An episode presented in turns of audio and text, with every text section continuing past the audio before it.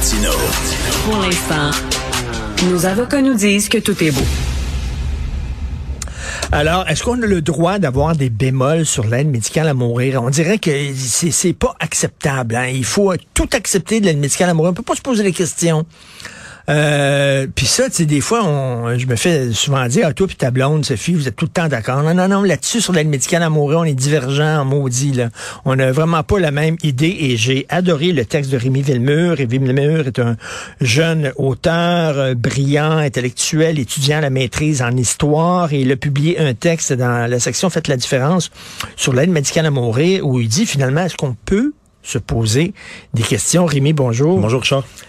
Euh, Est-ce qu'on peut se poser des questions sur l'aide médicale à mourir en disant, ben là, peut-être que ça va trop loin, peut-être qu'on devrait utiliser ça en dernier recours, et etc. C'est ce que tu dis, finalement. T'es pas contre, là. Non, je suis pas contre. Puis à ta question, je répondrais manifestement non. Hein. On dirait pas qu'on peut se poser ces questions-là. Euh, il y a quelques années, quand le projet a commencé à naître, on se rappelle, c'est Véronique Yvon qui avait, qui avait lancé ça. Oui. Il y a eu évidemment des consultations, mais à huis clos. Je veux dire, on a reçu toutes sortes de gens. Ils ont déposé. Il y a des gens qui ont déposé des mémoires à l'Assemblée nationale, mais il n'y a pas eu de débat de société. Hein, c'est pas. Il y a personne qui regarde des activités de la- de l'Assemblée nationale. Là. Je veux dire, je sais qu'il y a un poste de télé pour le faire, mais personne ne regarde ça. Fait que personne, personne n'a publié de livre sur le sujet. Il n'y a pas eu de, de, de, de- de- d'artistes qui se sont qui se sont attardés à ça. Il n'y a pas eu de sociologues, d'historiens qui ont été entendus sur le sujet. Et je trouve ça bizarre, puis je trouve ça à la fois symptomatique du Québec, c'est-à-dire qu'on on passe à côté de belles occasions de Ben- réfléchir, puis on se range dans le consensus. Parce que le- ce que tu poses comme question, par exemple, euh, solution de premier recours, point d'interrogation, on sait qu'il y a plein de problèmes avec le système de santé. Et ce que tu poses comme question, c'est si les patients, si les malades étaient mieux encadrés, avaient des meilleurs soins, des soins beaucoup plus humains, euh, peut-être qu'il n'y aurait pas recours à l'aide médicale à mourir. C'est ça? Oui, et en plus, si la vie était ce qu'elle était au, avant, si la vie était encore sanctuarisée, si euh, on, on se disait le plus important dans la vie, c'est de protéger la vie. Et quand quelqu'un est malade, on va l'accompagner à la vie, à la mort. Ben, on n'aurait peut-être pas des chiffres qu'on a. 7% des décès sont imputables à l'aide médicale à mourir. Le ça Québec, t'inquiète, ça? ben vraiment, le Québec est l'endroit dans le monde où la pratique est la plus courante. C'est quand même incroyable. là. Je veux dire, on appelle ça mourir dans la dignité, mais ça veut dire que le Québec est l'endroit où les gens meurent le plus dans la dignité. Quelle belle fierté, quel beau projet de société. Plus que la Suisse euh, Oui, ou la oui. Belgique ou tout ça? Donc, il y a deux semaines, on a appris le même jour euh, du dépôt du projet de loi, quelques heures avant le dépôt du projet de loi, on apprenait que c'était le 7 Mais on le savait déjà depuis quelques semaines, déjà quelques mois, que le Québec était vraiment l'endroit dans le monde, plus que les Pays-Bas, plus que les pays de, de la Scandinavie, qui sont des espèces de de- de- d'exemples de, progressisme. Mais ça, c'est le projet de société qu'on a, là. Mourir dans la dignité. C'est... Est-ce qu'on peut vivre dans la dignité? Ben, c'est la ça, question là. que je me pose, puis je pense que des, tu sais, quand un, un peuple se dit non deux fois, quand un peuple renonce à exister depuis 1760, moi ça m'étonne pas que les gens meurent dans la dignité et renoncent à vivre aussi. Il y a un désespoir euh, peut-être euh, latent au Québec, puis qui fait que ça peut pousser. Mais tu réponds quoi aux gens qui disent, ben, c'est mon corps, c'est moi, tu aucune idée des souffrances que j'ai. Si moi je décide d'en finir, c'est mon choix, moi, et respecte mon choix. Ah, moi je suis un grand euh, respectueux, je respecte, je, je, je veux bien respecter, mais moi c'est pas mon travail. Moi je, veux- je veux pas me, je m'attarde pas à la souffrance de Nicole de, de Chicoutimi. Je m'a- je m'a- m'attarde à la souffrance du Québec et des Québécois. Donc ça, ça dit quelque chose à mon avis sur le, le peuple québécois. La souffrance de Nicole, je vais lui laisser, je vais lui, je vais lui laisser euh, s'en s'en charger elle-même. Mais Michel Houellebecq, que t'aimes bien, Oui. qui est un auteur français qui est salué à l'international, prix Goncourt, lui. Euh, il, il ose, je pense, se poser cette question-là, savoir, il dit la souffrance. Aujourd'hui, c'est ça qui est, qui est, qui est mise de la, mis de l'avant, là, la souffrance. Ça, c'est ce qui a remplacé la vie. Donc, la vie était sanctuarisée auparavant. Maintenant, c'est la souffrance. Donc, moi, je souffre. Tu peux pas intervenir là-dedans. Lui, il dit, attendez une minute, là. Je veux dire, depuis 100 ans, on a développé la médecine. La morphine, par exemple, quand on l'administre, la souffrance, elle disparaît, elle disparaît presque, là. Ça- Ça veut dire que la morphine, elle réduit presque toutes les catégories de souffrance. Il reste évidemment la souffrance psychologique. Mais lui, son raisonnement, c'est de dire, L'aide médicale à mourir, ça fait peut-être plus l'affaire de l'entourage des malades que, l'affaire des malades. Puisque les malades, leur souffrance, elle est allégée.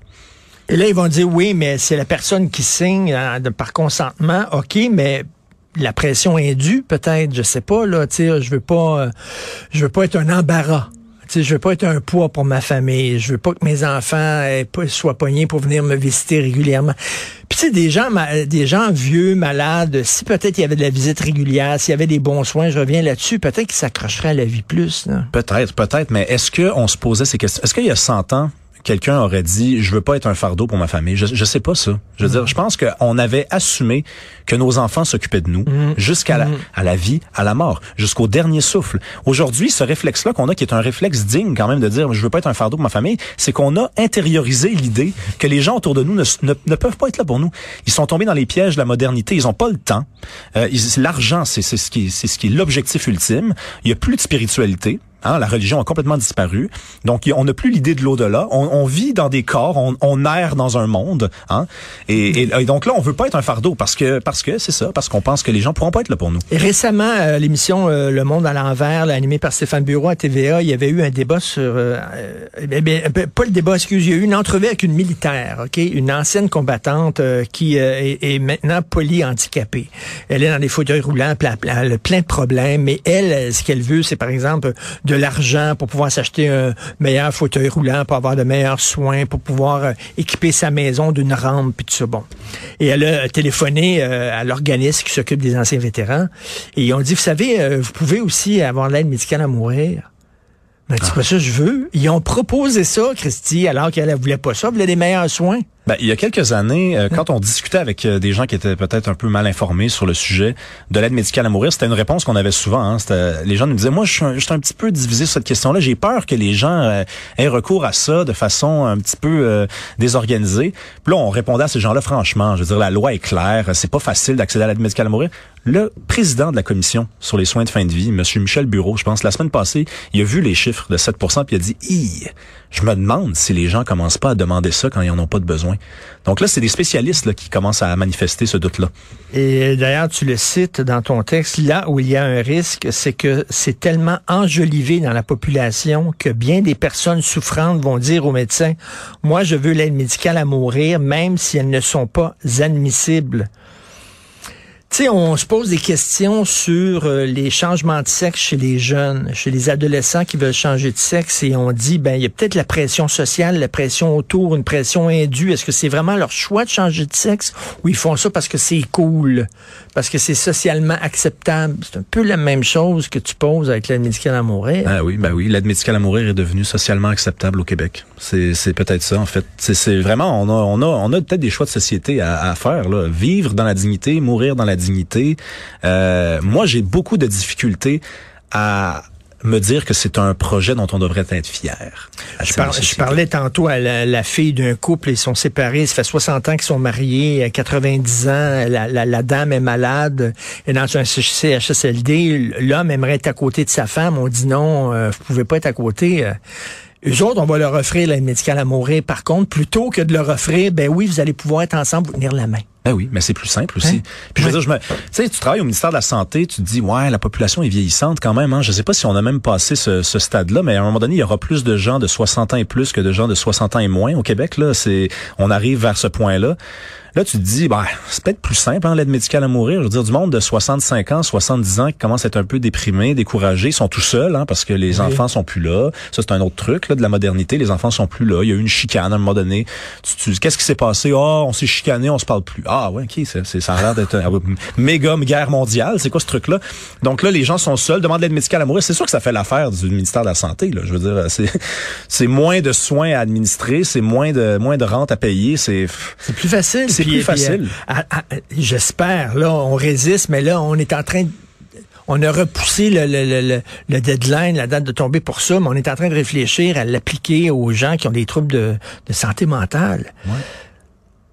On, on dit, euh, on dit à ces gens-là, le suicide n'est pas une option, puis on leur tendrait une corde, finalement.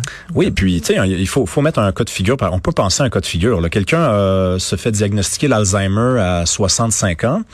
Euh, là, il a la possibilité donc de demander l'aide médicale à mourir ultérieurement parce qu'il y a un consentement éclairé. Dis-moi un jour je serai dément et je veux que vous m'administriez la- la- l'aide médicale à mourir. Mais j'imagine qu'il va falloir qu'il demande, qu'il la demande en nouveau. Hein. Il dira pas à 70 ans tuez-moi. Mais là, à 70 ans, quand il va demander l'aide médicale à mourir, est-ce qu'on met ça sur le dos du consentement éclairé ou de la démence? Comment on fait pour déterminer que à ce moment-là, euh, c'est véritablement ce qu'il veut? Puis la dépression, on dit oui, c'est des grandes souffrances, je peux comprendre, là, mais tu sais, on n'arrête pas de leur dire le suicide, c'est une solution permanente à un problème temporaire.